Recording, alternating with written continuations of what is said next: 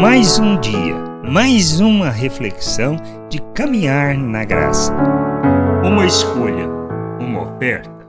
Podemos ter escolhas, mas segundo Cristo, aprendemos a escolher de forma madura que revela o amor do Pai e que se traduz em oferta, como podemos ler na carta aos Filipenses, no capítulo 1, do versículo 22 ao 26.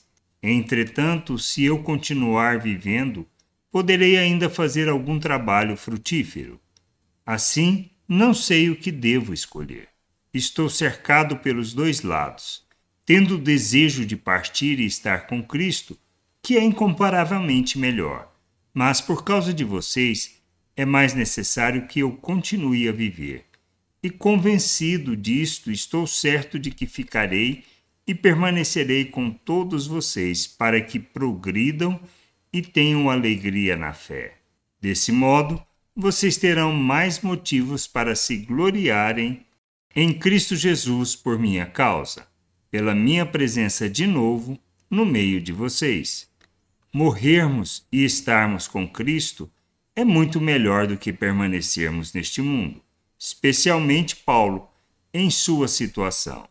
Mas ele, consciente do seu papel no corpo de Cristo, se faz oferta em favor da vontade do Pai para que haja edificação da Igreja para o seu amadurecimento. Nossas escolhas devem traduzir a vontade do Pai, não o que queremos ou o que desejamos.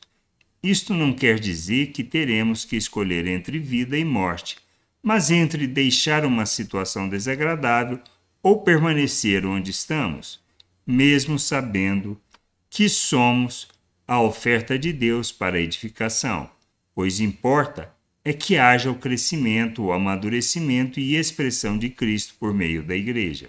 Precisamos aprender que, embora haja ou possa haver escolha, nossa decisão deve ser sempre em favor da oferta para que ocorra o crescimento, o amadurecimento da Igreja e que nós façamos o que temos que fazer com zelo, dedicação e expressão do amor do Pai.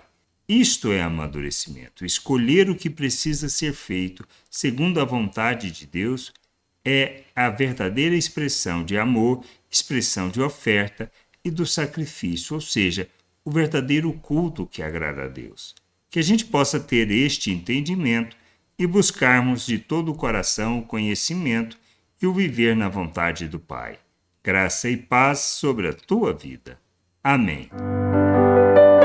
Você acabou de ouvir uma reflexão de caminhar na graça.